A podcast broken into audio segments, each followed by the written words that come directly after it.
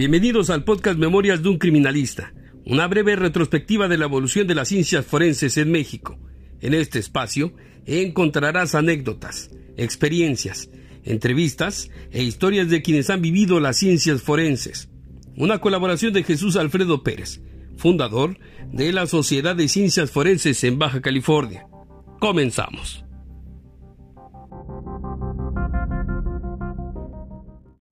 Fíjense que desde tiempos inmemorables, para efecto de contextualizar un poco, la medicina forense es una de las herramientas eh, más valiosas para el derecho penal, particularmente para los tribunales y diferentes vertientes que se abren en ese contexto.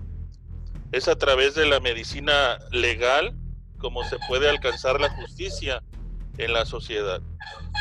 Y bueno, por siglos esta práctica se ha ido perfeccionando siempre en búsqueda de la verdad. Y aquí en la región noroeste contamos con uno de los decanos de la medicina legal en México, el doctor Gustavo Salazar Fernández. El doctor Gustavo Salazar es coronel, médico militar, piloto de la Fuerza Aérea Mexicana, médico adscrito a las Fuerzas Armadas con tres especialidades, cirugía general, medicina forense y medicina de aviación. El doctor Salazar ha sido uno de los pilares de la medicina forense en Baja California. Quienes se han dedicado a las ciencias forenses en esta región noroeste del país podrán estar de acuerdo eh, conmigo de que el doctor Salazar Fernández representa un legado en vida de la medicina forense. Maestro de muchas generaciones, es un personaje que a través de su conocimiento ha contribuido a la solución de los casos más espinosos en materia de homicidios, de algunos otros tipos de muertes en Baja California.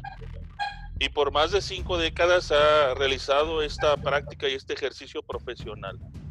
En abril del 2010, la Sociedad de Ciencias Forenses le otorgó la distinción como miembro decano junto con el maestro Miguel Payares, junto con eh, eh, Omar Horta Rodríguez, que paz descanse, también junto con Alfredo Pérez Osorio, José Luis Padrón. Y bueno, ellos más o menos en 1976 colaboraron en las investigaciones de la década de los 70s, de los 80s y de los 90s en materia precisamente del rubro de la investigación criminal. El doctor Gustavo Salazar Fernández fue jefe del Servicio Médico Forense de 1978 al año 2000 y fue presidente fundador del Colegio de Medicina Legal y Ciencias Forenses en 1993. Posteriormente fue miembro fundador de la Sociedad de Ciencias Forenses en Baja California en el 2008 y desde su inicio en el ámbito profesional el doctor Salazar se ha caracterizado precisamente por su rectitud, por su disciplina, por su dedicación y ética que lo hizo merecedor como delegado regional del Consejo Mexicano de Medicina Legal y Forense. El doctor Salazar Fernández también es decano de una de las materias de medicina legal en la Facultad de Medicina de la UABC. Eh, ha sido catedrático en otras universidades de las materias de balística, medicina legal y fotografía forense. Recientemente presentó en la Sociedad de Ciencias Forenses las memorias de un médico forense, un ejercicio que describió de manera detallada la evolución de la medicina forense en toda la región noroeste del país y que bueno, ha participado y dio muestra en este ejercicio académico de toda esta retrospectiva y toda esta evolución que ha sido muy importante y que ha sido eh, parte de una contribución académica y científica a la medicina forense en México. Yo quiero darle la bienvenida al doctor Gustavo Salazar Fernández en esta eh, videoconferencia con la comunidad forense, con eh, los diferentes seguidores, no sin antes también agradecerle a la cadena de televisión en línea que transmite eh, su señal en vivo kdhk.tv, que también eh, gracias al apoyo del maestro Daniel Hirsch, que por cierto, doctor, le manda un saludo, nos está apoyando precisamente la difusión de, de, este ejercicio académico. Doctor, pues bienvenido, gracias por, por aceptarnos esta invitación. Eh, a nombre de la Sociedad de Ciencias Forenses, pues me toca ahí moderar con usted, acompañarlo en este, en este ejercicio, doctor.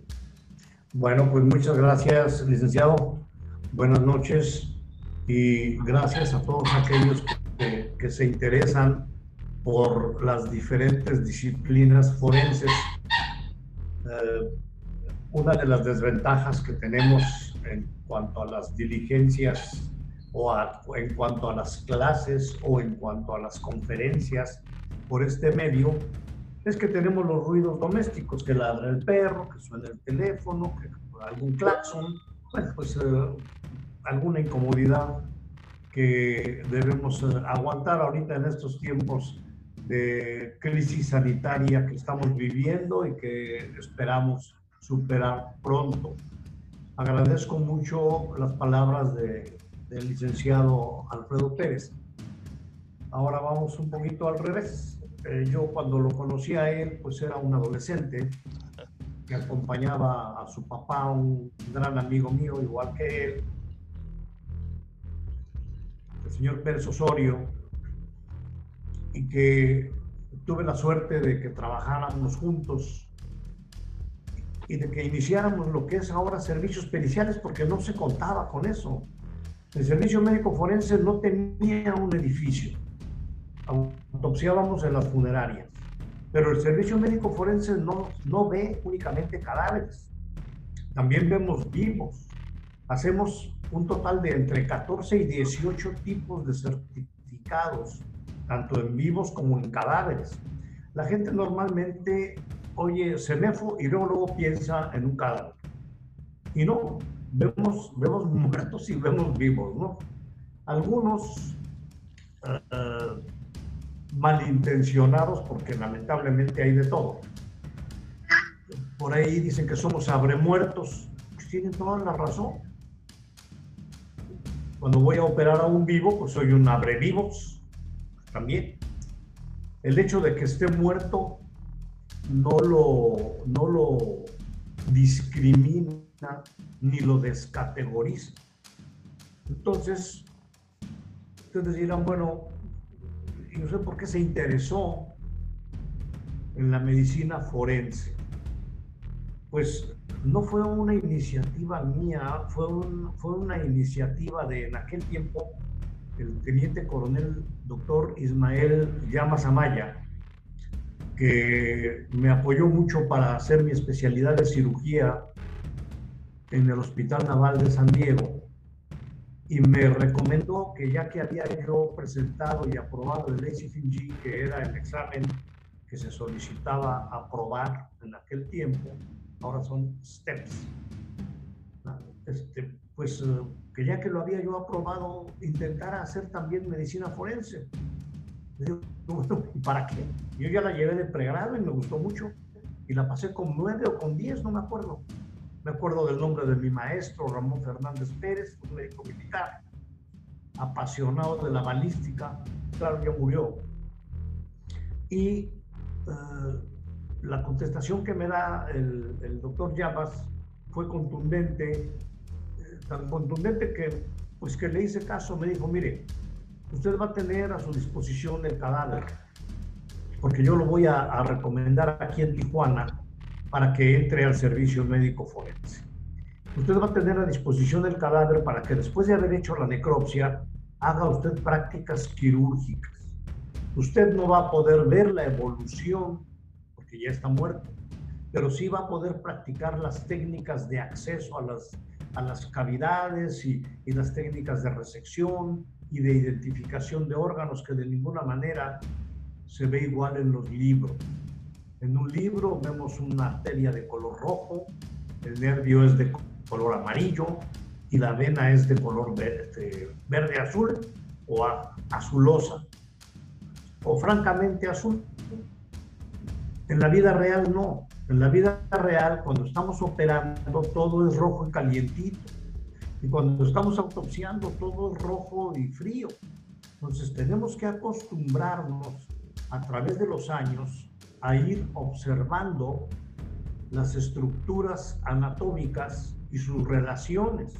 La materia de anatomía es la materia más difícil de una de las carreras más difíciles que existe como es la medicina.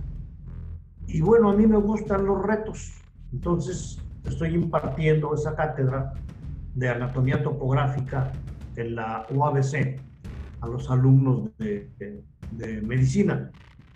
Es una materia, como les repito a ustedes, extraordinariamente difícil. A mí, yo tuve la suerte de que me la impartiera el, autor de uno de los textos más connotados, que es el doctor eh, Fernando Quiroz Gutiérrez, que en paz descanse, cuando yo era un chamaco, estudiaba el primer año de medicina, él ya tenía 75 años. Entonces, pero él, nos preguntaba de una manera terrorífica, porque él quería que recitáramos su libro con puntos y comas. Entonces decía, para aprender anatomía, para saber anatomía, hay que aprenderla, estudiarla 12 veces, olvidarla 12 veces y volverla a estudiar. Hay de todas las especialidades médicas que yo sepa, yo como cirujano debo de dominar la mayor parte de la anatomía del cuerpo humano, pero no el 100%. En cambio, como forense, sí. Yo no soy neurocirujano, pero debo de conocer el cerebro perfectamente bien para poder describir las lesiones que sufrió una persona que tenga un traumatismo craneoencefálico o una herida por proyectil de arma de fuego en, en la cavidad craneal. Entonces me llamó mucho la atención y encontré en la medicina legal o medicina forense realmente un mundo fantástico que, que, no conoce el médico, cualquiera que sea su especialidad. Ahora sí, el, el perito médico forense debe de manejar el 100% de la anatomía. Y ahorita vamos a platicar de algunas anécdotas. Aquí, pues bueno, lo primero era hacer la especialidad, que la hice en el coro del Office de San Diego. Allá me dio entrada en aquel tiempo el doctor David Stack. Y eh, ya teniendo el posgrado, pues no había plazas aquí en Tijuana para su servidor. Ahí fue donde entró el doctor Llamas, cuando el gobernador era el licenciado Milton Castellanos Everardo, y consigo el nombramiento el 8 de abril de 1976. Entonces entro a trabajar y me encuentro con una serie de anormalidad. Yo vengo de un país de primer mundo, con toda la disciplina, y aquí encuentro que cada quien hace lo que quiere y como quiere. Entonces tenemos que comenzar por poner orden, ¿verdad? No hay un lugar en donde hacer las autopsias. No, no hay. Bueno, y entonces, pues vas a hacerlas en las funerarias. Cuando una persona quiere, en aquel tiempo quería abrir una funeraria, tenía que demostrar que sus instalaciones podían ser utilizadas por el Tribunal Superior de Justicia a través del Servicio Médico Forense, o CEMEFO, cada semana se iban cambiando, iban rotando las funerarias. Todo esto parecería, si yo les platico así a ustedes las cosas, parecería como que es una molestia, ¿no? Para el dueño de la funeraria tener que prestar sus instalaciones, tener que utilizar a sus elementos humanos para ir por los cadáveres, traerlos, embalsamarlos, pero era todo lo contrario. Lo que pasa es que había algunas funerarias que incluso se sostenían del turno de autopsia. Entonces la irregularidad que encontré primero era esta, ¿no? Yo llego a autopsiar a la funeraria González, en la que está de turno, y de repente me dicen que me hablan de la funeraria San Fidel. Y una vez que me comunico, no había celulares. Una vez que me comunico, por el teléfono convencional, me dicen que ahí tengo otras dos autopsias, bueno, que voy para allá. Y ya que llego allá me hablan de la funeraria Martínez y me dicen que tengo otra autopsia Bueno, entonces me pregunto yo de qué sirve que haya una funeraria en turno. Me tuve que aguantar varias cosas. Por ejemplo, esa, porque yo tomé la jefatura, me, me honraron con la jefatura a partir de 1978 y yo entré en el 76. Lo primero que sucedió es que dos de los cuatro médicos que ya estaban no autopsiaban, pero sí cobraban. Uno de ellos no hacía nada. Voy a omitir nombres por razones obvias. Puedo decir que era en aquel tiempo director del Hospital General.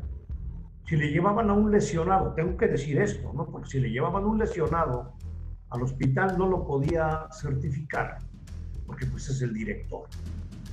Bueno, pues se lo llevamos a su consultorio. No, no, no, no, no, pues es mi consultorio privado. Entonces no hacía nada. Y me tuve que ver en la necesidad. Era el jefe. Entonces, cuando, cuando a mí me dan la jefatura en Tijuana y la subjefatura en el estado y en zona costa, pues comienzo a tratar de arreglar las cosas. Yo ya había visto que las necropsias las hacían escritas. Ahora imagínense ustedes la letra de un médico y vamos a anexarle algunos condimentos. Es un médico anciano y es un médico con principio de Parkinson. ¿Quién le va a entender? Era un original y ya. Decía, no, tenemos que hacer un archivo, pero un archivo legible. Entonces, bueno, doctor Barocio, doctor Arias, usted, doctor Arias, está del, del día 1 al 15 de cada mes. Y usted, doctor Barocio, está del día 16 al 31 o al 30 de cada mes. Y se intercambiaban las firmas sin ver los cadáveres. Muy riesgosa. Eran firmas colegiadas. En la actualidad ya nada más llevan la firma del que hizo la necropsia. En aquel tiempo eran dos los que hacían la necropsia. Entonces, si la hacía el doctor Arias, pues el doctor Barocio, para no molestarse, vamos a entender que ya tenía 75 años los dos, pues le daba la firma sin ver el contenido. Y, tuvieron algunos tropiezos.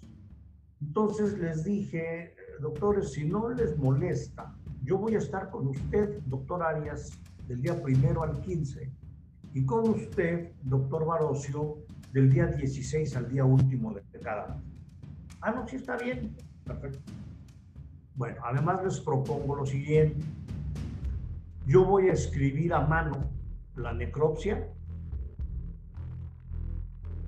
y luego la voy a transcribir a máquina. Y vamos a sacar una copia. No hay archivos, no hay nada. Eh, ustedes saben que Baja California también se denomina el estado número 29, porque ese es el número que ocupamos cuando el territorio de Baja California se convirtió en estado. Entonces entró el doctor Carlos Acuña Zamora como jefe del servicio en todo el estado y pues hubo médicos que entraron y salieron.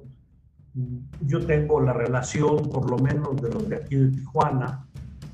Debo decirles a ustedes que el 75, no, el 80% del trabajo del Estado lo realiza Tijuana. Y el otro 20 se lo reparten entre los otros cuatro municipios. Entonces Tijuana es muy importante para la casuística. Y resulta de que hemos adquirido una super especialidad en las autopsias más difíciles, que son las autopsias por proyectil de arma de fuego. Hemos tenido muchos, muchos casos durante muchos años. Y de tanto estar haciendo lo mismo, pues ya lo hace uno de manera automática y con mucha seguridad, ¿no? La situación es de que los doctores aceptaron y entonces yo me fletaba todo el mes.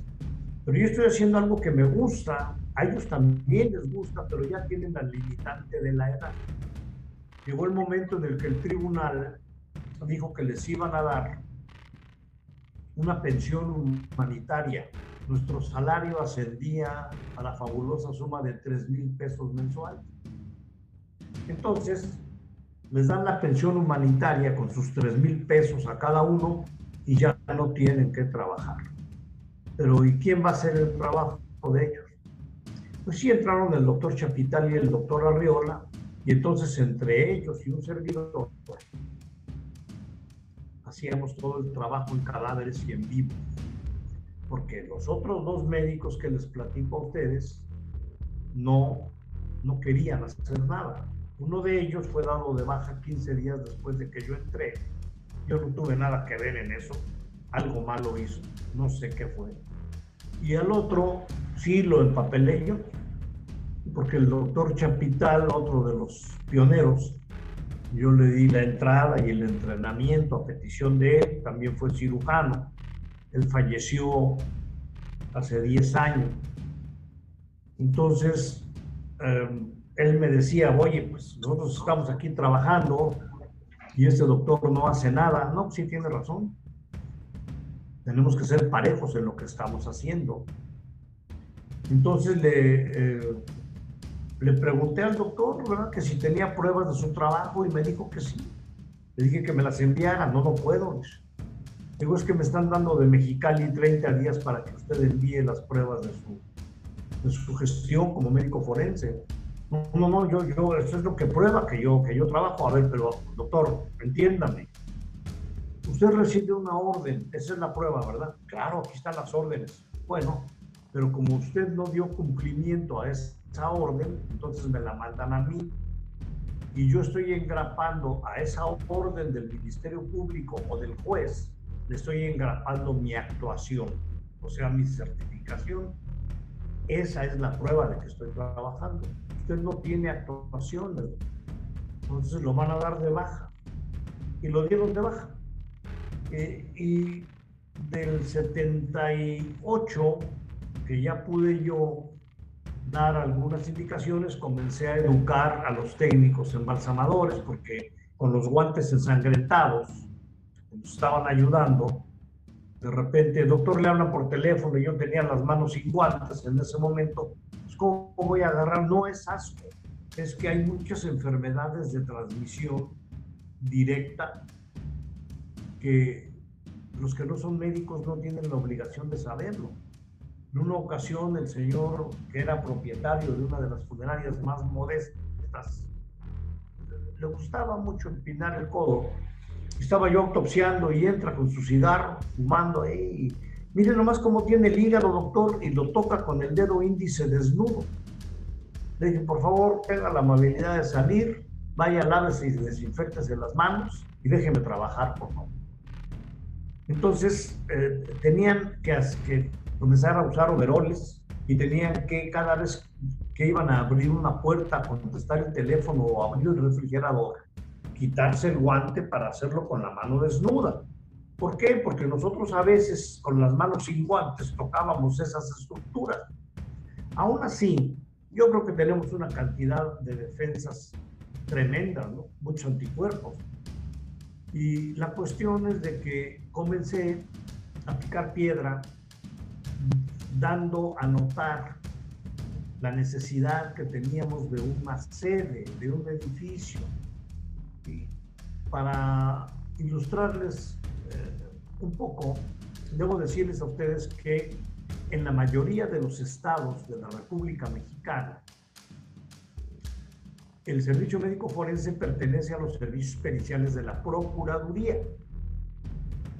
Eh, en San Luis Potosí, en Guadalajara, en Veracruz, por ejemplo, ya hay un instituto de medicina legal que es autónomo en su presupuesto y en su manejo.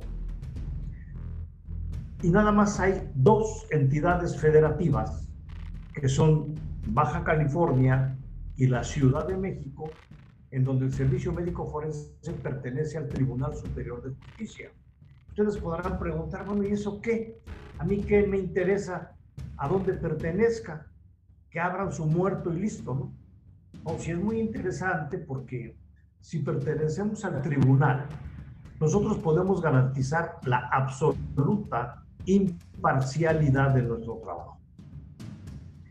Pero si pertenecemos a la Procuraduría, no, porque hay agentes del Ministerio Público que le dicen al médico qué es lo que debe de poner en su certificado. Y si no lo hago, entonces me quedo sin chamba. Y no quiero ser desempleado. Entonces, ¿qué hago? ¿Falto a mi ética profesional o renuncio? ¿Qué hago? Eh, la medicina forense se puede ejercer desde el punto de vista privado haciendo dictámenes, pero ni modo que diga yo se hacen autopsias a domicilio, ¿verdad?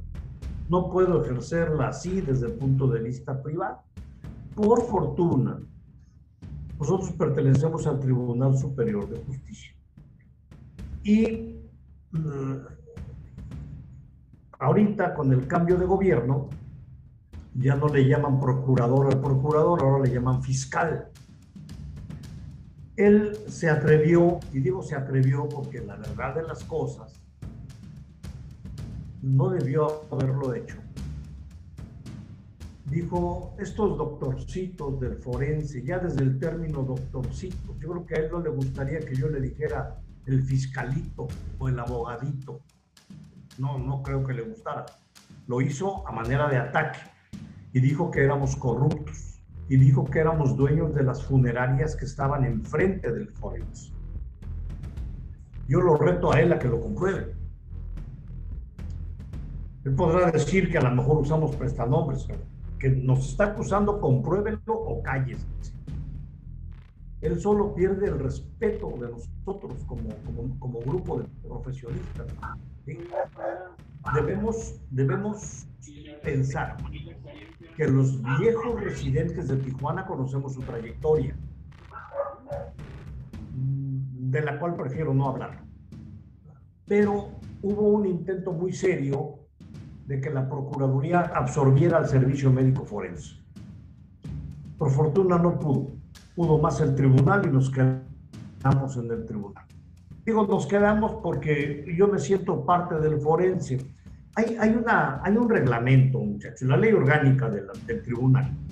Y hay un artículo que es el número 16 que dice que cuando un perito o quien sea, juez, magistrado, secretaria, secretario, embalsamador, quien sea, cumple 70 años, tiene que causar baja por edad. Y entonces ya le dan a uno las gracias, le dan su finiquito y le dan su certificado de que estuvo trabajando tanto tiempo ahí Yo logré acumular 40 años, 10 meses y 22 días. Entonces, bueno, pues somos respetuosos de la ley, aunque ha habido algunos magistrados que se amparan para no cumplir con la ley. Bueno, pues yo creo que los primeros que deben dar el ejemplo son ellos.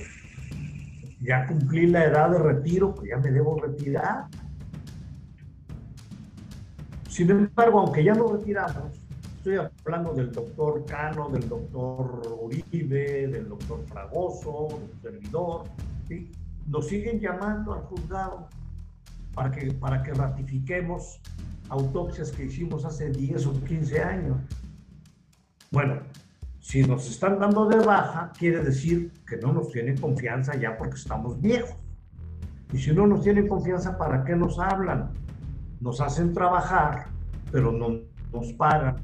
Y por otro lado, tenemos que faltar al trabajo en donde sí nos está pagando para ir a cumplir con esa orden judicial de presentarnos a ratificar un escrito de un trabajo que hicimos hace más de 5 o de 10 años.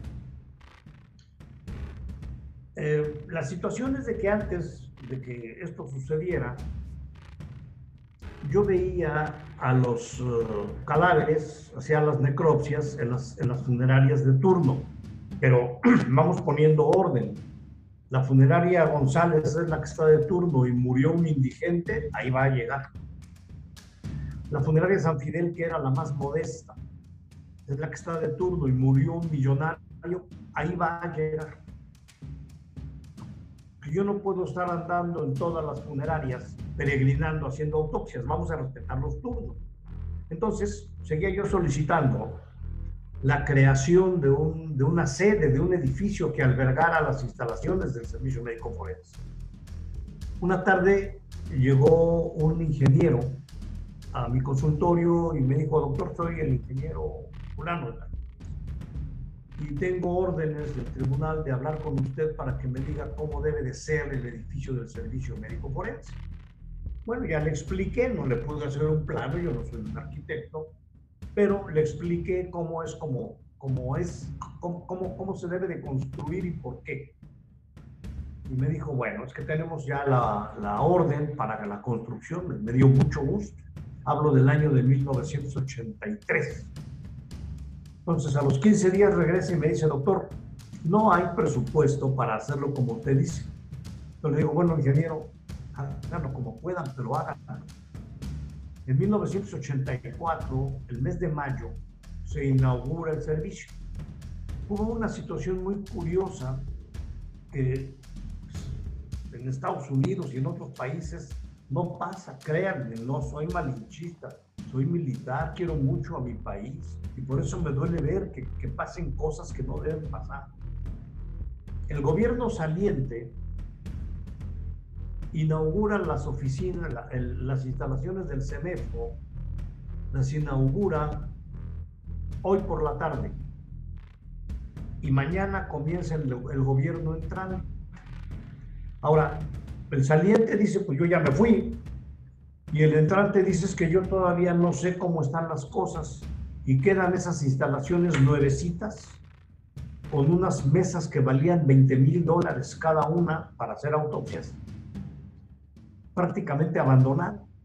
Tuve que pedirle ayuda a la entonces su procuradora, la licenciada Fregoso, para que me auxiliara poniendo vigilancia, porque eso se iba a convertir en un picadero o en un, en un refugio de vagos, iban a, a, vandalizar, teníamos vestidores, muebles, calentador para bañarnos ahí después de las necropsias y todo, pero no se inauguraba. Y los más interesados en que no se inaugurara eran los propietarios de las funerarias. ¿Por qué? Porque ellos tenían los turnos.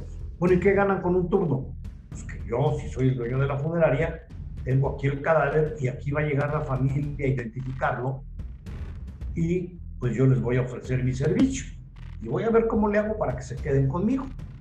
Ahora, ¿es válido? Pues sí, sí es válido, porque en una ocasión agarraron una boca de jarro a un funerario de los que están alrededor del Hospital General de México y le ponen el micrófono en la cara y le dicen, ¿usted lucra con el dolor ajeno? Yo, yo lo primero que hubiera dicho, no señor, yo no lucro con el dolor ajeno, yo lucro con el servicio que le damos al cadáver. Si no quieren que yo lo dé, pues que lo haga la familia, la familia lo puede amortajar, lo puede embalsamar, lo puede manejar, lo pueden velar en su casa, pero si yo voy a meter mano ahí, pues yo voy a cobrar. O sea, es un trabajo lícito. Se ve muy mal que un médico sea dueño de una funeraria o que sea dueño de una farmacia. No está prohibido, pero no se ve bien. Entonces, las funerarias lucran con el manejo de los cuerpos, sí. ¿Ok? Lucran con el dolor humano, no, no, no creo, no creo. Porque, porque no creo. La situación es de que ellos van a tener que trabajar desde trasladarse a recoger el cadáver, embalsamarlo, bañarlo, peinarlo, vestirlo, maquillarlo, ponerlo en su ataúd y dar el servicio de velación, meter las flores, el café, las galletas, todo lo que se hace en la funeraria, pues que antiguamente se hacía en la casa del difunto. Entonces las funerarias estaban interesadas en que no hubiera una sede del forense. Y así las cosas, se estuvo entreteniendo esto hasta que el gobernador Jicotenca Leima Mortera dio la orden de que se abriera. Y queriendo o no, se abrió el servicio médico forense. Entonces comenzamos a trabajar ya de una manera diferente. Ya teníamos nuestros archivos, ya podían los policías judiciales de aquel tiempo, excelentes investigadores, todavía no eran académicos. Ya después se hace la academia en donde también tuve yo el honor de dar clase. Y entonces sale una generación, la primera, de los policías académicos y choca frontalmente contra los policías expertos, ya veteranos que se habían hecho en la calle y que lo que habían aprendido les había costado arriesgar la vida. Entonces me dice el director, ¿qué hacemos, Gustavo? ¿Cómo la ves? No, no se llevan. Pues muy sencillo, Paco era el licenciado Francisco Palau Navarro. Muy sencillo, Paco, le digo, a mí se me ocurriría poner a un elemento ya experto y a un elemento académico como pareja. Y ya trabajando juntos van a tener que andar juntos en la patrulla, se pararán a comer un taco o una torta y van a tener que compartir sus conocimientos. Y pienso yo que esa es la forma como podemos hacer una mezcla más o menos homogénea de esta situación. Funcionó por fortuna, sí, funcionó y a la fecha hay ahorita una agrupación a la cual me honro en pertenecer, se llama Somos Familia. Todos aquellos elementos de la Policía Judicial de Tijuana, segundo sector, que, ese era el número del sector que nos, que nos correspondía a Tijuana, y pues nos reuníamos, y volveremos a hacerlo si Dios quiere, cada primer sábado de mes a desayunar en un restaurante y pasar un rato agradable. Oye, ¿te acuerdas de fulano? ¿Te acuerdas de Perengano? Y las anécdotas, cosas dramáticas, cosas chistosas que sucedieron muchas veces. Y entonces, bueno, pues el edificio fue creado para durar 10 años. Nos duró 11, pero a los 7 ya era insuficiente. Había una pasta asquerosa de desechos uh, orgánicos que se acumuló abajo de una puerta que no se abría, en una pasta verdosa, maloliente. Y en una de esas ustedes caminaban y sentían que pisaban algo aguadito o resbaloso. Eran gusanos. Los gusanos no nada más se arrastran, ¿eh? también brincan. No tanto como una pulga, pero sí como si se estuvieran friendo, pues. Entonces, ya no podíamos trabajar ahí hubo que poner unas lonas para que la gente no se asomara a través de las puertas de la plataforma en donde se recibían los cadáveres, etcétera. Entonces viene ya ahora el segundo edificio.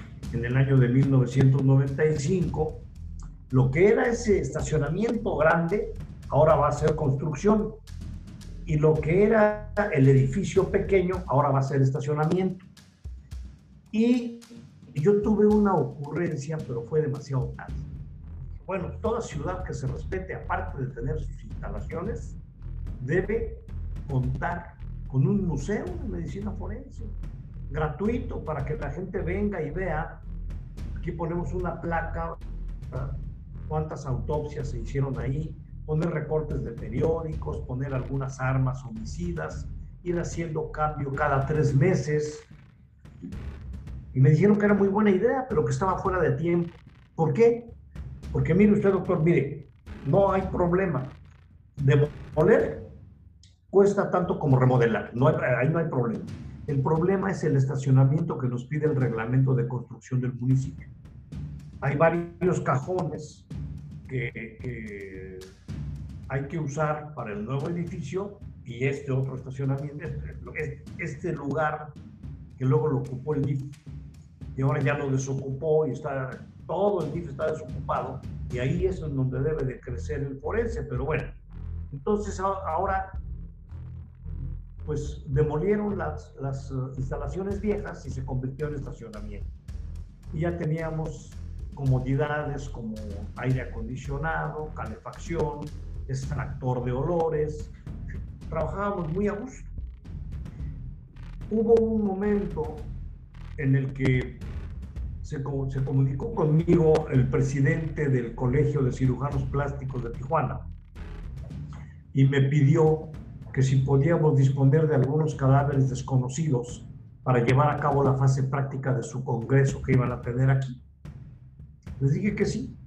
No teníamos equipo de circuito cerrado de televisión, teníamos comunicación del observatorio que tenía un vídeo grueso con el anfiteatro dispusimos las cosas de tal manera que estuvieran los maestros en las mesas de autopsias y si los pies del cadáver daban hacia el observador, del lado del cráneo, teníamos una cámara que estaba mandando a una televisión la imagen de lo que estaban haciendo los maestros.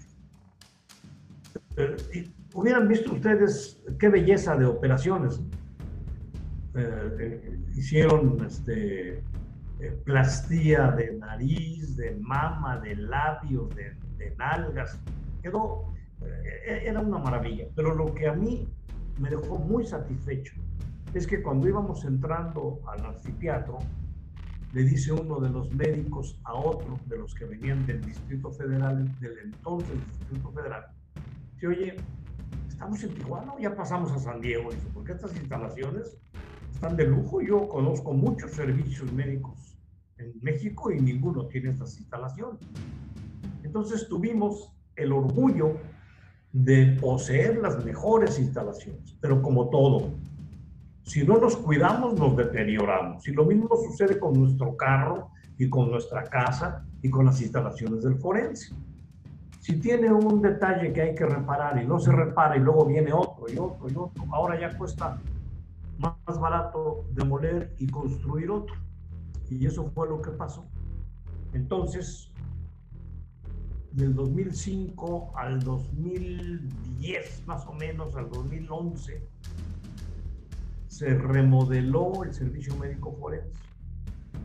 Usando como base la, infraestructura, se remodeló, quedó de lujo, con eh, área de comedor, de descanso, archivo, este, sala de juntas, auditorio, que me hicieron el honor de, ponerle mi nombre.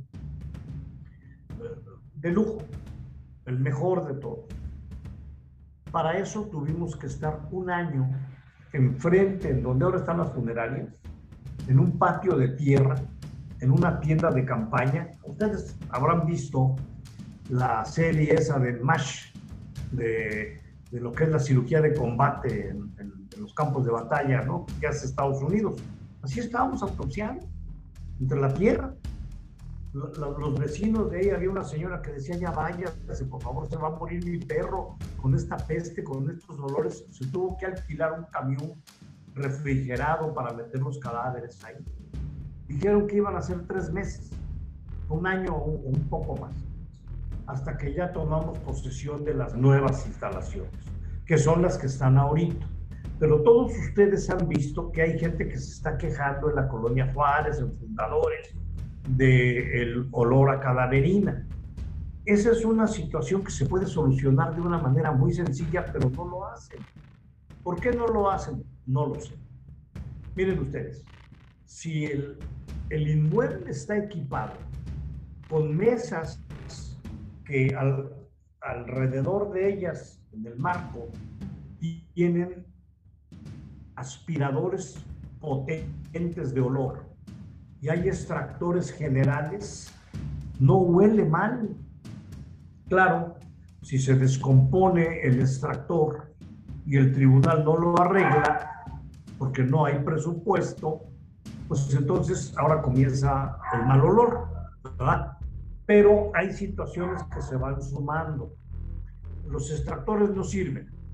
Dejó de funcionar, teníamos un anfiteatro exclusivo para putrefactos yo lo voy a oler, yo voy a estarlo asociando, pero nadie más. Ustedes pueden llegar al área administrativa y los olores no llegan. Ahí puede uno hasta comer. Pero ahorita sí llegan. Ya se apestó la colonia. ¿Qué es lo que sucede? Bueno, pues lo que sucede es que la, por reglamento el cadáver no debe de estar más de 15 días en las instalaciones del forense pasados 15 días, o se va a la universidad, a las universidades para los estudiantes, van a regresar después, y luego ya se van a la fosa común o se van directamente a la fosa común, pero la cantidad de cadáveres que están ingresando sobrepasa las fuerzas de trabajo de los médicos, compañeros. Entonces resulta de que ya están los refrigeradores llenos, tenemos una capacidad de 120 cadáveres en 20 refrigeradores, con, con montacargas, lo más moderno. pero que lo van dejando deteriorar. Entonces, si los refrigeradores ya están llenos y antiguamente después de autopsiar a un cadáver se le embalsamaba, el embalsamamiento no es untarle nada, como lo hacían los egipcios. Aquí es sacar la sangre y meter líquido intravascular, luego meter líquido a las cavidades para, para coccionarlas químicamente y que, que se retrase la putrefacción. La podemos retrasar hasta 15 años. Bueno, ya no se hacen los embalsamamientos, ya no funcionan los extractores. El cadáver comienza su estado de putrefacción a las 24 horas. Entonces hay cadáveres que no se pueden meter al refrigerador porque están llenos los refrigeradores. Bueno, pues hay que llevarlos a la fosa común. No se puede. ¿Por qué? Porque el Ministerio Público no los ha liberado. ¿Por qué? Pues porque son víctimas de asesinato. Los asesinatos por proyectiles de arma de fuego, ahorita, son situaciones de narcomenudeo que volvió a manejar eh, el fuero común, ya no es el fuero federal, el narcomenudeo, como era cuando yo ingresé al forense. Entonces, el Ministerio Público no le da salida al cadáver, pero él no lo tiene que sufrir. El cadáver va soltando grasa y parece que está uno patinando en hielo. Ya hubo un compañero médico que se cayó ahí, se lastimó. El Ministerio Público ni siquiera se para por ahí. Algunos de los jueces o algunos de los magistrados que llegara a visitarnos, luego, luego le decimos, acompáñenme, pásenle. No quieren. Digo, ellos están acostumbrados a sus oficinas que huelen muy bien, que tienen eh, música de fondo, tienen ahí su refrigerador con bebidas frías. Así da mucho gusto trabajar, ¿no? Entonces aquí la situación es de que si el tribunal hace las reparaciones que tiene que hacer, y si el Ministerio Público, por la Fiscalía actualmente, libera los cadáveres no a los 15 días, muchachos, a los 7, porque están entrando más de los que podemos contener. Entonces, a los 7 días, el cadáver va a ir a dar a la fosa común o a la universidad. Bueno, y si luego viene la familia, pues mala suerte, ya se acabó. Si cuando yo estaba en medicina en 1966, en primer año, allá en la Ciudad de México, cuando ya teníamos un cadáver, los estudiantes, y ya lo habíamos deshilachado estudiándolo, y lo reclamaban los familiares, ya no se les entregaba. No sé cómo le harían, pero tenían otro tipo de cultura. Aquí ustedes hacen eso y olvídense. Entonces, hay que comenzar por concientizar al pueblo. Aquí, eh, la, la, ciudad de Tijuana, como es el punto de oro de reunión para pasar a Estados Unidos, pues aquí se junta mucha gente y por lo tanto ha crecido la delincuencia. Es una ciudad muy importante. Así las cosas, se tiene que dar agilización para que los cadáveres vayan saliendo. Es, es cuestión de números, muchachos, los números no mienten, ¿sí? ¿Cuántos policías ministeriales tenemos? Nos imaginamos, vamos a suponer, X número si yo soy un policía ministerial y tengo ya algo para investigar y me dan otro, pues no puedo hacer los dos, pero me dan otro y otro y otro más, ¿no? Tienen que esperar. Ahora, ¿por qué el fiscal no entiende que nosotros como médicos forenses ya no necesitamos el cadáver? Ya obtuvimos del cadáver todo lo que podíamos obtener para conformar la verdad no histórica, sino la verdad real. ¿Sí? Ese es el problema que está presentando ahorita la Colonia Juárez, la, Boulevard Fundadores y todos los, uh, uh, domicilios aledaños. Pero además, como ahí está el forense, pues enfrente se ponen las florerías y las funerarias. La florería no tiene problema, pero las funerarias admiten primera fila, segunda fila y tercera fila. Y hay unos que se estacionan en las entradas de los carros de los vecinos. Debe ser muy molesto llegar a la casa y no poder entrar, porque hay un carro de quién sabe quién será. Ahora, ahorita hay que investigar y todo eso, ¿no? Pero eso no es cuestión de nosotros, eso el forense no tiene absolutamente ninguna culpa. Y yo pienso que las autoridades competentes, como son el Tribunal Superior de Justicia y la Procuraduría General de Justicia del Estado o la Fiscalía General de Justicia del Estado, tienen que en un momento determinado implementar lo que yo les estoy mencionando. Hay que arreglar los extractores, hay que volver a embalsamar los cadáveres y hay que darles salida inmediata. Si nosotros como peritos médicos le decimos al fiscal, ya no vamos a obtener ninguna información de este cadáver, pues ya suéltalo por el amor de Dios. Están ocasionando un problema que puede ser un problema de salud muy grave independientemente de lo que estamos viviendo ahorita. Aquí quisiera yo hacer una pausa para ver si alguien quiere opinar o preguntar algo antes de pasar a, a, a la otra fase que es muy interesante también. Sí, doctor, aquí tengo una serie de preguntas que nos han hecho llegar a través de las diferentes plataformas digitales y también comentarle que, bueno, esta, esta transmisión que se está haciendo por televisión en, en vivo, en señal por en línea que le llaman online y a través de las diferentes eh, plataformas y, de video y de audio, eh, nos hicieron llegar también precisamente alguna serie de, de, de, preguntas. Voy a leer algunas cuantas si me permite, doctor.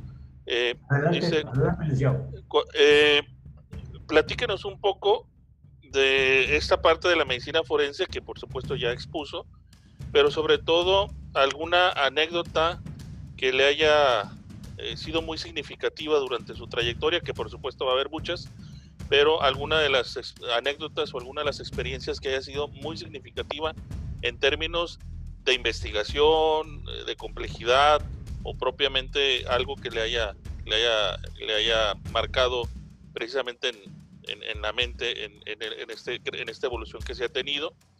Esa, esa sería una, una primera pregunta. Y luego tengo otras dos. Eh, miren ustedes, eh, anécdotas hay muchas. Algunas ahorita vienen a mi mente, algunas me voy a acordar de ellas ya las noches tal vez, ¿no? Eh, casos muy sonados como el crimen del turco, como el crimen del gato Félix, como el crimen de Colosio. Eh, se le ocurre a un amigo común que tenemos, el, uh, licenciado Alfredo, su servidor, que es el, el señor Hermosillo, Marco Antonio Hermosillo, escribe para el Frontera y me invitó cuando se cumplió el vigésimo quinto aniversario del homicidio del licenciado Colosio, a, a dar una, una, plática a través de, del Frontera que le iban a subir a YouTube. Entonces, pues, me presenté y comienzo mencionando que no es un magnicidio, porque el licenciado Colosio era presidente, no era presidente electo. El último magnicidio que se, que se cometió en México fue el de Álvaro Obregón en 1928. Lo mató José de León Toral. Entonces, comenzamos por entendernos. Digo, no es... Uh, permítanme nada más. Sí, contador, buenas noches. Estoy ahorita en una, en una transmisión. Le hablo más tardecito, no hay problema. Sí. Yo, yo me comunico con usted para que me dé las cifras de presión arterial y todo lo que necesitamos. No, no, no, no, usted no sabía. Eh, ahorita me comunico con usted. Ande. Discúlpenme, compañeros. Entonces, aquí la, la, situación es que se puso curiosa porque a la hora que vi yo la, entrevista, pues veo los comentarios y luego abajo dice, bueno, ¿y este güey? Ahora yo, ¿por qué explica algo que no se le preguntó? Y yo diría, bueno, para ilustrar a alguien que no sabe algo, ¿se me tiene que solicitar? Pues yo puedo hacerlo de mutuo propio. Por ahí dice otro, eh, está diciendo puras mentiras. Eso lo que está diciendo es más falso que las nalgas de Ninel Conde. O que la longitud de mi pene de 30 pulgadas. Siete groseros en el YouTube. No, les contestaba. ¿eh? Por ahí otro dice, debe de haber habido un médico militar, esa es la realidad de las cosas, que fue el que dirigió todo. Pues sí, señores, ese era yo. ¿sí? Había otro médico militar que es el mayor Castorena, que en aquel tiempo era médico general recién egresado de la Escuela Médico Militar y que venía como médico del licenciado Colosio, pero por si le dolía la cabeza o, o si tenía un ataque de alergia o algo, ¿no? Y de repente, una de las anécdotas sería que, pues yo dije, yo, yo no lo quiero autopsiar. No lo quiero autopsiar porque me da miedo. Pero no lo puedo decir en ese momento. ¿verdad? Pero me llega una orden de acuartelamiento y entonces me dicen, está usted acuartelado, pero estaba yo de guardia en cirugía en el ISTE. Entonces la jefe de guardia me dice, doctor, váyase, yo lo cubro, la jefe del servicio de cirugía. Me voy al cuartel, pero al pasar por el forense veo que todo esté dispuesto, porque si las autoridades quieren hacer bien las cosas, se va a tener que autopsiar aquí por médicos forenses. No como Kennedy, que se lo llevaron de Dallas a Washington, lo autopsiaron médicos navales que no eran médicos forenses, hicieron un muy mal trabajo porque así les interesaba a los gringos que quedara y luego los mataron. Hubo 697 muertos entre los que iban los médicos. Fue un crimen de Estado, también fueron los médicos. Entonces aquí yo dije, ya, ya me salvé, estoy acuartelado. Se acabó. Y estaba yo viendo por la televisión que ahí estaba eh, el, el, doctor Luis Alonso Villegas Cuervo, que estuvo en el servicio médico forense, que, que, a ver, que ellos se encarguen. Por ahí andaba el doctor Ramón Escajadillo y también estaba el doctor Muñoz y por ahí andaba el doctor Chapital. Yo me acuartelé y estábamos viendo la televisión cuando llegan los del Estado Mayor Presidencial y me dicen, en aquel tiempo era yo teniente coronel. Y teniente coronel tenemos órdenes de muy arriba de que sea usted quien se encargue de la jefatura del equipo que va a hacer la necropsia del licenciado Coluccio. Bueno, pues vámonos al forense. No, es que hay órdenes de no moverlo del hospital general. Bueno, de todas maneras, vámonos al forense porque en el hospital general no hay lo que necesita. Y ya llevamos todo lo necesario al hospital general. Y de repente había una valla de personas, unos uniformados, otros no. Perdí el norte y cuando me di cuenta ya estábamos en el departamento de histopatología del hospital el cadáver del licenciado estaba amortajado en una cama y estaba a un lado la mesa de autopsias. Bueno, pues ya hay, que comenzar, ¿verdad? Pero me tomo un minuto, veía yo las ventilas que había arriba y veía yo los pies de las personas que estaban allá arriba y había muchos que estaban asomando y aquí había algunas enfermeras tapando con sábanas. Bueno, vamos a ver por dónde empezamos. A ver, ¿usted quién es? Pues yo soy fulano de tal. Tenga la bondad de retirarse. ¿Usted quién es? Fulano, usted se queda. ¿Usted quién es? Y así fui haciendo el triage o selección. Cuando llegué a un tipo que tenía su bata blanca, le digo, ¿usted quién es? Me dice, soy el mayor médico castorero. Soy el médico del señor Colosio. Ok, te quedas. Y ya, ya iba yo a comenzar, cuando por ahí me dicen, no dejan entrar al doctor Escajadillo, va a trabajar conmigo. Y entonces les dije, déjenlo pasar. Y él dijo, no, que no pase. ¿Y quién dijo eso? Yo. ¿Y usted quién es? Pues no, ya te dije que soy el médico del señor Colosio. Digo, mira, mayor, me quité los guantes y saqué la credencial. Soy superior. Entonces, para empezar, fíjate cómo me estás hablando. Si yo te dejé que te quedaras presente, es por dos motivos somos colegas médicos y colegas militares. Pero si se te hace que somos muchos y tienes claustrofobia, salte porque a ti no te necesito. El señor Colosio ya no es un paciente, es cadáver y está en una cadena de custodia bajo mi responsabilidad. Te ruego que me dejes trabajar. Entonces ya entró el doctor Escajadillo, le dieron su ropa de quirófano y todo, y nos pusimos a, a, a trabajar en la, en la necropsia, ¿no? Estuvo muy tensa la situación, obviamente terminamos la, la, necropsia y nos fuimos a la, a la, Procuraduría, todavía teníamos que hacer las hipótesis de por qué los, los trayectos, cómo estaban, etc. Esto que les estoy mencionando, hay plática para dos horas, ¿no? entonces por eso estoy siendo muy corto en esto. Pero eh, no sé en dónde consiguieron cajas de foam con hamburguesas y café a esas horas, 4 de la mañana. Para no hacerles el cuento largo, estaba yo entrando a la casa de ustedes a las 6 de la mañana. A esa misma hora, el cadáver de Colosio estaba entrando al PRI porque en México eran ya las 8. Pero el cerebro se quedó aquí, sin mi conocimiento y sin mi consentimiento. uno de los médicos histopatólogos me pidió permiso para fijarlo y le dije que no. Le dijo al doctor Chapital y Chapital tenía una voz muy gruesa y le dijo, ya te dijo el maestro Salazar que no. Bueno, pues va y le pide permiso al jefe de periciales de la PGR a nivel nacional, pero él es ingeniero, Oscar Aguilar, no es médico. Y le dice, sí, pero Oscar Aguilar no estaba al mando, al mando estaba su servidor.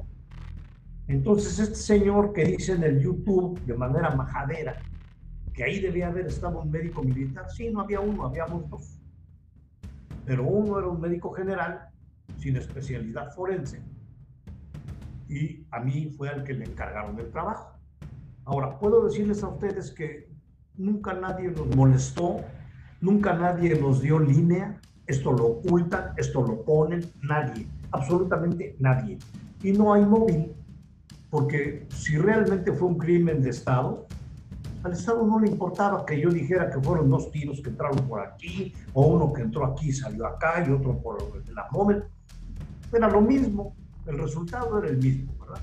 Entonces, no se nos molestó para nada. Y en cuanto a los muertos después de la autopsia, nada más hubo el 10% que en el caso de Kennedy. O sea, nada más fueron 67, entre los que se fue el jefe de policía, Federico Benítez. los, eh, los primeros que cayeron fueron dos personas en un taller mecánico estaban directamente involucrados. Y llegó alguien y los ultimó a tiros ahí en el taller. Fueron los dos primeros, esa misma noche. O sea, estaban para autopsia al día siguiente. Y son casos, son casos muy, muy estresantes, ¿no? a la hora que me di cuenta que querían exhumar el cadáver por las noticias y luego viene Joel Galeana del Canal 12, Paz Descanse, y me dice, doctor, ¿qué opina usted de la exhumación? Pues Joel, una exhumación indica que la autopsia no estuvo bien hecha, pero está, está bien hecha. Digo, si tú me conoces, me tiene confianza las autoridades. Además, había dos elementos de la Judicial Federal que me pidieron permiso para fotografiar y filmar la autopsia y yo de inmediato les concedí la autorización y está representada gráficamente en fotografías y en video, que fue el que dieron a conocer después de 25 años que ya estaba todo amolado. Entonces en ese momento le dije, los mejores peritos del mundo no van a tener las ventajas que nosotros tuvimos con un cadáver fresco, porque tiene dos meses de sepultar. ¿sí? Está autopsiado, embalsamado y en estado de putrefacción. Y ya, se acabó la entrevista y ahí me acuerdo yo del cerebro. El cerebro debe de ir en el abdomen. Ya no se puede volver a poner en la cavidad craneana. Me acuerdo que ahí está el cerebro. Digo, me acuerdo que lo que pasó con el cerebro y luego, luego le pregunté a uno de mis colaboradores, le hablé al forense le digo, cuando nos fuimos tú te quedaste, ¿verdad? Sí, ahí yo ya dejo la cadena de custodia y entran los demás amadores y luego los escoltas de la carroza y luego el piloto del avión. Así se va corriendo la cadena de custodia del avión que lo llevó a México. Entonces le, le, digo, oye, ¿te fijaste que fuera el cerebro correctamente puesto en el abdomen? No, señor, no lo lleva en la torre. Ahí comienzo a comunicarme con los demás médicos Buscábamos al fiscal especial Miguel Montes, nunca lo encontramos, ninguno de los fiscales federales quiso aquí recibir esa situación, hasta que ya se arregló por las vías conducentes, ¿verdad?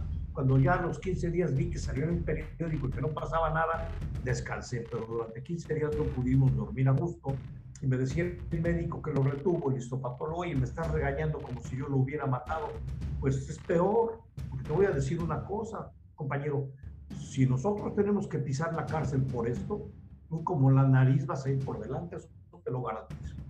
Porque sin mi conocimiento y sin mi consentimiento, yo te dije que no, que no fijaras el cerebro. Ese procedimiento se lleva 15 días y no está indicado cuando hay una muerte formal.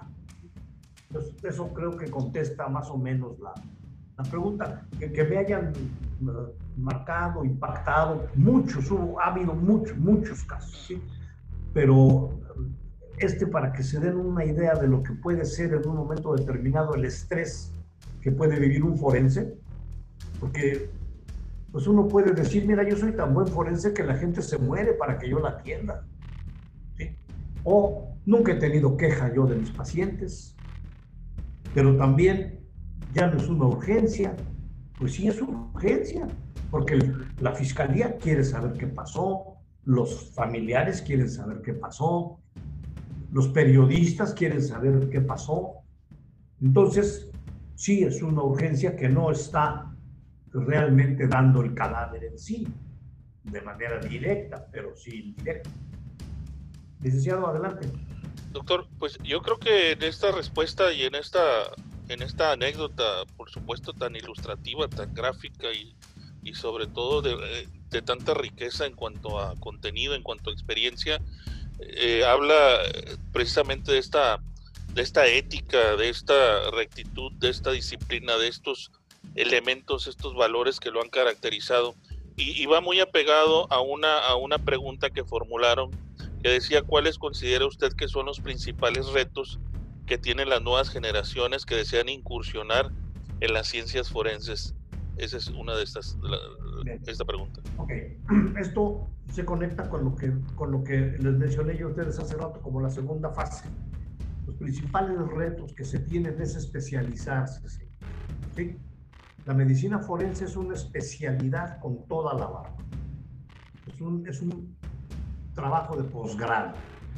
¿Qué es lo que está sucediendo? Bueno, pues, que el gobierno está admitiendo médicos generales y les da nombramiento de peritos médicos forenses y entonces comienzan a trabajar en una especialidad para la cual no han sido entrenados. Y en un momento determinado es tan simple como esto. Si hay algún abogado en la audiencia, me, dará la razón. Nada más con que le digan al perito, acredite usted, por favor, conmigo su personalidad profesional como perito en medicina forense.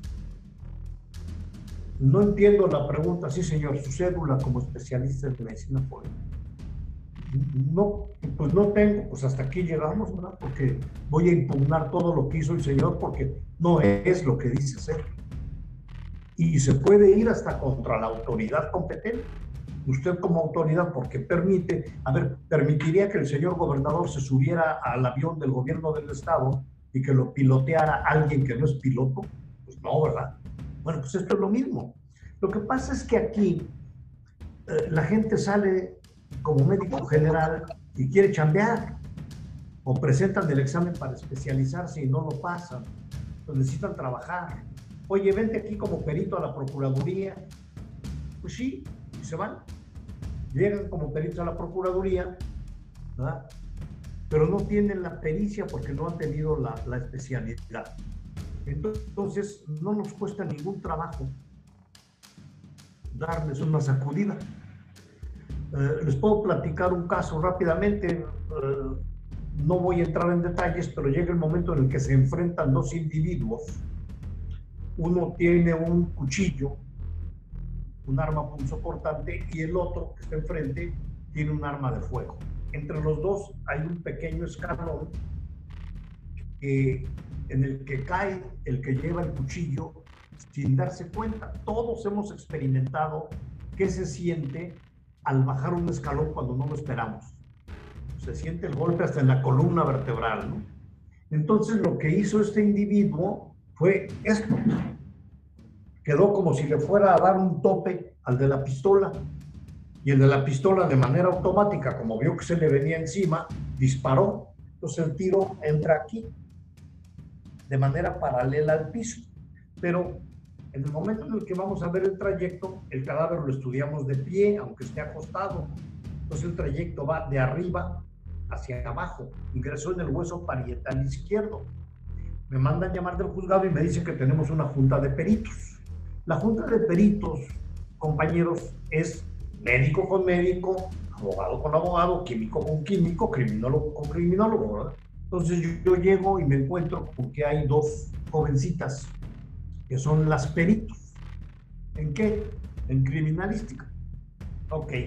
¿Y en dónde está la diferencia? Pues es que ellas están diciendo que el, el orificio de entrada está en la región occipital aquí. Entonces, no es igual que esté aquí a que esté acá atrás, porque entonces quiere decir que el juez puede pensar que fue atacado por la espalda. Por supuesto. Entonces, la situación es de que a la hora que ya me pongo yo, bueno, estamos haciendo una junta de peritos, pero señoritas, el cadáver tiene el orificio de entrada en la región parietal izquierda con trayecto de arriba hacia abajo. Si lo ponemos así, pues ahí coincide con el trayecto, ¿verdad? Con el trayecto real. ¿Ustedes por qué dicen que es en el occipital? Pues es que así nos enseñaron a nosotros. Bueno, no se dice nosotras, se dice nosotros, pues sean mujeres. Así les enseñaron a ustedes. ¿Quién? Yo creo que ningún médico que, esté titulado, que haya terminado su carrera como médico general, confunda el parietal con el occipital. Y espero que ustedes se den cuenta lo que esto significa para emitir un juicio y, una condena o no para el juez. Hay que arrojar luz, no dudas. Pues así, así lo aprendimos y, y se montan en su macho y dicen ah, así y ya piensan que ya con eso se salvaron. Digo, a ver, señoritas, ¿en dónde estudió usted criminalística? No, no, yo no estudié criminalística. Pues que estudió leyes. Ok, pues usted es perita en derecho, perito en derecho. ¿Y usted, señorita, en dónde estudió criminalística? No, tampoco estudié criminalística.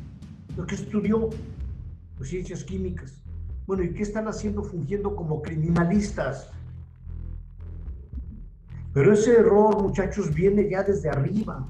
Es decir, yo voy a contratar a un chef porque los quiero invitar a ustedes a que cenen en la casa de ustedes.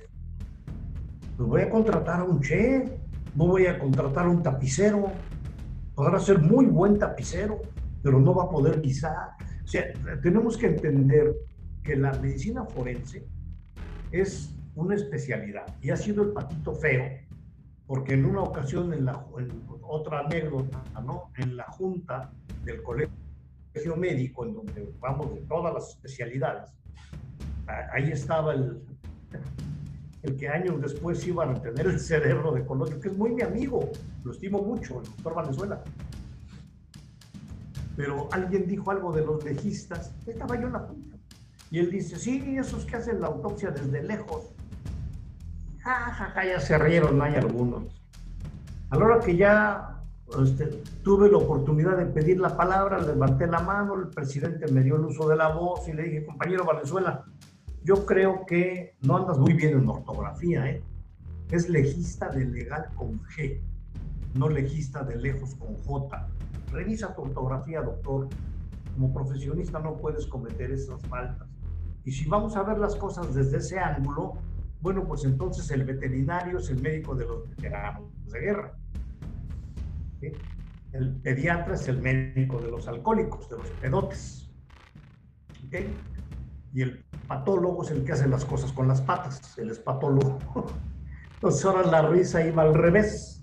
Ya le dije, nada más voy a pedir una cosa, ¿sí? Voy a pedir respeto para la especialidad. Ustedes tienen la costumbre de decir, de preguntar, ¿cómo es posible que un médico meta a la cárcel a otro médico? Pues porque es mi obligación señalar el error o sacarlo de la cárcel si es que no hay error. ¿Y por qué entre abogados eso no pasa?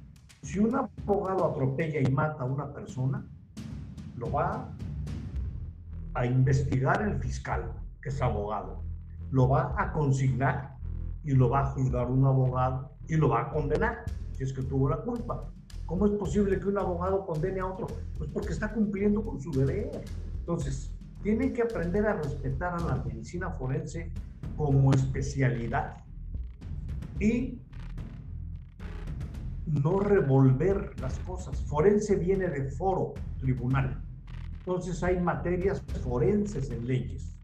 La, la, carrera de criminología es una trenza muy interesante en donde entra la medicina legal, el derecho, eh, entra la psicología, entra la criminalística. Y la criminalística también es muy interesante porque hay que ver cosas como balística, fotografía. Y la diferencia, muchachos, simple y llanamente es de que de que el criminalista nos va a decir qué hizo el criminal, por dónde entró, por dónde caminó, qué hizo, todo lo que hizo. Y la criminología nos va a decir por qué lo hizo, cuáles son las bases biológicas de ese comportamiento criminal. Pero bueno, yo creo que todos tenemos derecho a que si yo necesito un odontólogo, pues no me voy a hacer ver por un oftalmólogo, ¿verdad? Así de sencillo es entender que los criminalistas que se dediquen a la, a la criminalística, ¿verdad? ¿Por qué le dan un nombramiento de criminalista a una abogada? Por darle chamba. Bueno, pero es que va a parecer chivo en cristalería. Lo que, lo que yo quiero es comenzar a concientizar a las personas para reglamentar la actividad forense en sus diferentes especialidades. Hay medicina, odontología, química, fotografía, criminalística, criminología, etcétera, etcétera, ¿no? Y todos esos debemos estar juntos y formar una fuerza común, porque como que no les caemos muy bien a nuestros colegas de otras especialidades por lo mismo, porque dicen, este es el que si yo cometo un error me va a fregar. Pues no lo cometas, estudia, y hay, ha habido errores que se han cometido, que más que errores yo los consideraría situaciones criminales por ganar unos, unos pesos. Se avientan a operar cuando, cuando no deben hacerlo porque esa situación no es quirúrgica. Y ha llegado a morir alguna persona por eso. Entonces, darle a la medicina legal el lugar, el lugar que merece y eh, a todas las demás especialidades forenses, jalarlas con nosotros en un mismo contexto, para que ya dejemos de ser el patito feo y cualquiera, cualquiera puede llegar y autopsiar un cadáver. No, Si trae un balazo en la cabeza, pues sí me va a decir murió de un tiro en la cabeza, ok. Pero ahora quiero que me enseñes el cono truncado de Bonet. Quiero que me digas cuál es el trayecto. Y si trae más tiros, quiero que me des la cronología de los disparos y vamos a ver los calibres. Y si trae varios calibres, vamos a ver cuál de los calibres que, que entraron en su cuerpo lo mató. Porque los, si, si, hay detenidos y armas, va a haber un abogado para cada detenido. Y entonces el, abogado dice, yo saco a mi cliente y que los otros se hundan. Entonces van a hacer preguntas como esta, que, que diga el perito médico legista cuál fue el proyectil que ocasionó la muerte. ¿Cuál de todos estos que está diciendo? Entonces son, son cuestiones muy interesantes y que pretendemos que sean de concientización. Por eso fue por lo que nació la idea de crear el Colegio de Medicina Legal y Ciencias Forenses y luego tiene el licenciado Alfredo Pérez la idea muy buena de crear SOCIFO. Entonces, a través de estos órganos colegiados, es como nosotros podemos brindar actualizaciones a los compañeros, hacer congresos, eh, dar charlas, eh, hacer respetar el área en la que trabajamos. Un criminalista no va a estar a gusto con que llegue un químico y diga yo soy criminalista, ya puedo opinar, no señor. Y así como el criminalista no opina de la cuestión química, el químico no puede opinar sobre la cuestión criminalística. No sé si hay alguna otra pregunta, licenciado. Sí, doctor, eh, hay, una, hay una participación ahí en el chat, eh, hicieron una pregunta que primero lo felicitan, por supuesto, doctor, eh, en términos de la exposición de la disertación, hablan del reconocimiento de su experiencia, de la autonomía del servicio médico forense, bueno, de la inscripción al Poder Judicial, pero viene una pregunta que es muy interesante relacionada con el Instituto Jalisciense, y entonces plantean, le plantean a usted precisamente en, esta correlación de desde la creación del Colegio de Medicina Legal, desde, desde el acompañamiento que eh, gracias por siempre por su respaldo. Eh, tuvimos hace 12 años al constituir la Sociedad de Ciencias Forenses y que precisamente tiene que ver con esta visión, la visión de lo académico, de lo cultural, de lo científico, y luego viene este ejercicio de las propuestas de la creación de un instituto de ciencias forenses con autonomía del poder ejecutivo, del poder judicial. Entonces la pregunta que le hacen es eh, la opinión respecto a, la creación de un instituto, cómo lo ve, con, con esas consideraciones. Ese ha sido el sueño dorado de muchos de nosotros, el Instituto de Medicina Legal y Ciencias Forenses. Ahí tiene uno su presupuesto con autonomía, no dependemos ni del tribunal ni de la Procuraduría y eh, es lo más moderno que hay en, en, cuanto a separación laboral dentro de la especialidad. No voy a estar trabajando ni con el tribunal ni con la Procuraduría. Vamos a tener nuestro propio instituto con su propia ley orgánica, con su propio presupuesto y su autonomía. Entonces, eso es lo que nosotros quisiéramos, pero no para ahí. El doctor Escajadillo y su servidor hemos estado trabajando durante años para que aquí se pueda realizar la especialidad en medicina forense, aquí en Tijuana. Permítanme decirles a ustedes que aquí tenemos más experiencia que nuestros colegas en la Ciudad de México en asesinatos por proyectiles de arma de fuego, que son muy complejos. ¿eh? Posición de víctima y heridor, cronología de los disparos, trayectorias aparentes, trayectorias, trayectorias reales, disparos letales. Son una serie de, de, cuestiones o de preguntas que hay que contestar. Entonces, bueno, hacer aquí la especialidad, tenemos los programas. ¿Qué es lo que ha pasado? Pues que no hemos tenido el apoyo que necesitamos del tribunal y de la procuraduría.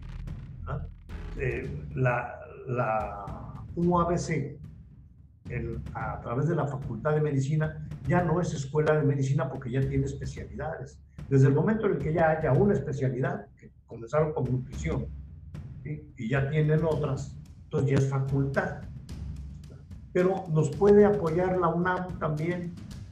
Y nosotros tenemos todo el programa que hemos realizado para que médicos graduados que aspiren a ser médicos forenses eh, se especialicen aquí en Tijuana y desde luego que tarde o temprano lo que se va a hacer es que se va a hacer un instituto. Acuérdense, eso lo dejamos al tiempo, ¿no?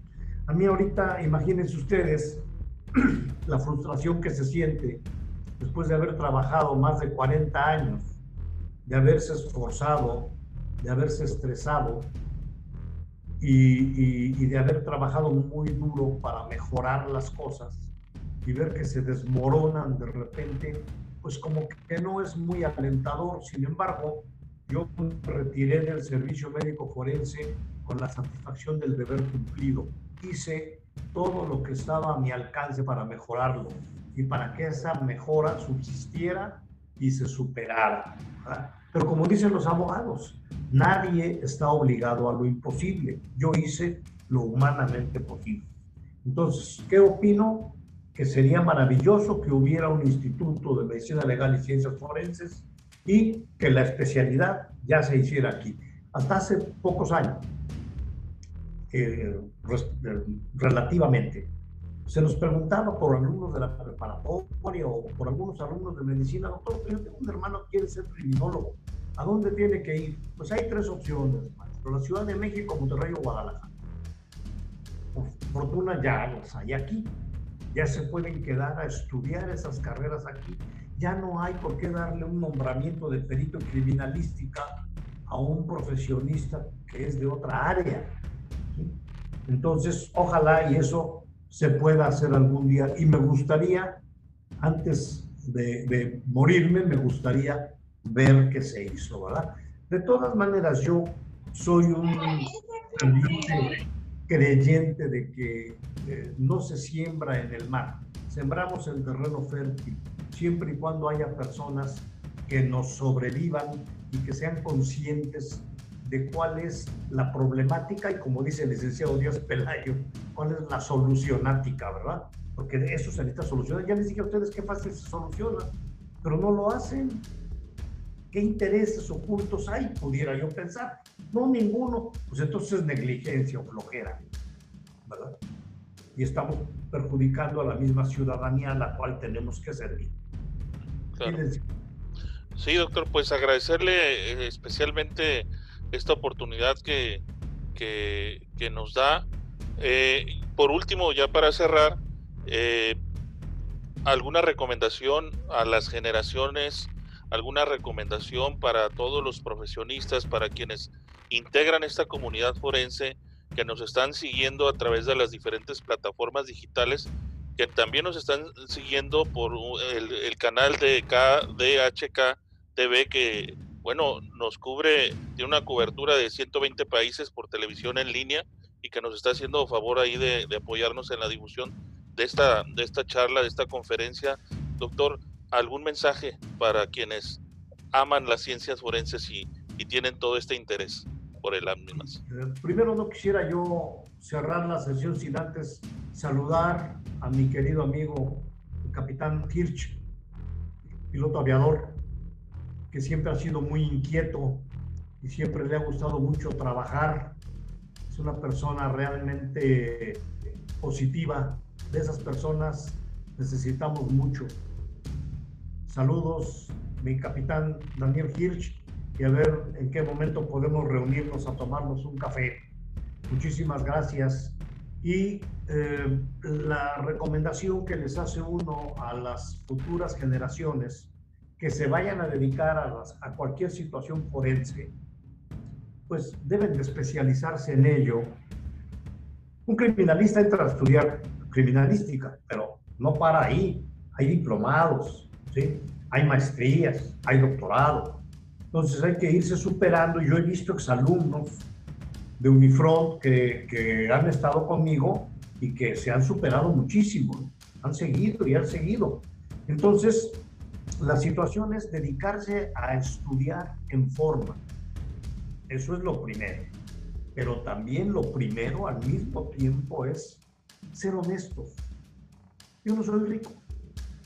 Yo trabajo para poder vivir pude haber hecho dinero mal hecho mientras estuve en el forense, porque no falta quien trate de llegarlo a sobornar a uno. Llegan a tratar de sobornar para cambiar un dictamen, para, para favorecerse de alguna manera. Nunca lo hicimos. Y, no hablo en plural por decir yo, hablo del doctor Campos, del doctor Chapital, de, de, todos los médicos del forense. Los de las funerarias los llegaron a a, acusar con el entonces jefe del servicio, doctor Acuña Zamora, pues de que éramos incorruptibles, no nos podían llegar por la lana, nos dan dinero y aparte de que estamos faltando a la ética y estamos siendo deshonestos, ahora nos convertimos en sus empleados, ¿verdad? Porque uno de ellos ya para finalizar me dice, oiga doctor, ¿cómo le caerían a usted dos mil dolaritos mensuales? Uy, pues muy bien, gano tres mil pesos, fíjate, en el forense, ¿no? Entonces me dice, pues ya hablamos todos los dueños de funerarias y tenemos esa cantidad dispuesta para usted, doctor, cada mes. No, Chano, le digo, no se va a poder. Perdóname, pero no se va a poder. ¿Por qué? ¿Qué se va a enterar? Mira, voy a enterar yo. Somos cuatro legistas ahorita. Entonces, si yo aceptara esa deshonestidad, tengo que ofrecerles a ellos también quedamos entonces ya con 500 dólares cada uno y somos cuatro deshonestos. Mejor prefiero, me daría mucha vergüenza que vieran que su jefe es una persona deshonesta. Y por otro lado, quedaríamos ya bajo las órdenes de ustedes porque nos están pagando más de lo que ganamos. Y te digo, yo fui educado de tal manera que sí me gusta el dinero, me gusta la buena vida, me gusta comer bien, me gusta vacacionar, como nos gusta a todos. Pero eso sabe más sabroso, compañeros, cuando uno lo paga con dinero ganado con esfuerzo. E-, esa es, esa es, mi filosofía y como les he dicho yo a mis hijos, yo voy a dejar esta vida y no les dejo nada material, pero sí les dejo un buen nombre, un nombre limpio. Ustedes nunca se van a avergonzar de decir que fui su padre. Entonces, les recomiendo siempre, siempre, a lo mejor no tienen mucho talento, pero el talento se puede mejorar con la constancia y con las ganas de estudiar. Y si a esto le anexamos la honestidad absoluta, entonces viene lo que conocemos como confianza. Me tienen confianza porque saben que sé hacer lo que estoy haciendo y que además no me voy a prestar a ninguna componente. Ese sería pues mi mensaje para las personas que estén preparándose o que quieran prepararse en alguna de las áreas de especialidad forense. Hay que tener en consideración que es tan importante como si estuviéramos operando un paciente vivo. Es decir, puede quedar un culpable en la calle o lo que es peor, un inocente en la cárcel. Entonces eso hay que meditarlo muy bien y lo que hacemos hay que hacerlo con gusto, con entusiasmo, con ganas, para que salga bien, amar lo que hacemos y amar la honestidad, porque así podemos ver de frente a cualquiera y si esa persona ha cometido una deshonestidad, no nos va a poder ver de frente a nosotros porque no tiene la autoridad moral de hacerlo. Yo les doy a ustedes las gracias por su atención. Espero que de algo positivo les haya servido esta charla pues tanto cuanto informal, si ustedes quieren, porque es cierto, como me lo dijo el licenciado Alfredo Pérez, una, una, una charla pues relajante, si ustedes gustan, y yo me pongo a las órdenes de ustedes para cuando tengan alguna duda o cuando ustedes eh, eh, quisieran aclarar alguna cosa. Si yo puedo serles útil en algo, pues contáctenme. ¿sí? Contáctenme a través del licenciado Alfredo Pérez y con mucho gusto les apoyo. No les estoy diciendo que les vaya yo a cobrar la consulta, ¿eh? con mucho gusto y de manera gratuita. Yo les digo qué hacer o cómo hacer para, como dice la canción, para sacar el buey de la barranca, ¿no? Les agradezco mucho su, su atención y espero que de algo les haya servido. Licenciado Alfredo Pérez, eh, realmente estás cumpliendo pues con la con la visión y con la misión con la que formaste el SOCIFO, al cual me honro pertenecer. Por supuesto, maestro, digo, ha sido parte de sus enseñanzas. Eh, quiero cerrar precisamente el doctor Gustavo Salazar Fernández, además de ser un excelente catedrático, un excelente médico legista y con un hombre de principios y de valores, eh, tengo el honor de, de decir que es mi maestro Así incursionamos en 1987 eh, con el doctor. El doctor fue quien me recibió, fue quien, quien me dijo agarre su camarita y véngase a tomar unas fotografías en aquella necropsia eh, que realizábamos acompañados de Omar Horta Rodríguez, doctor, de mi señor padre, que también era quien nos traía ahí este, empujando con este tema y me siento pues muy contento, me da mucho gusto saludarlo, me eh, comparto esta, experiencia con todas y todos quienes integran la comunidad forense. Y bueno, para mí es un honor y por supuesto todo el respeto y toda nuestra admiración por, por su trabajo, doctor. Muchas gracias a todos.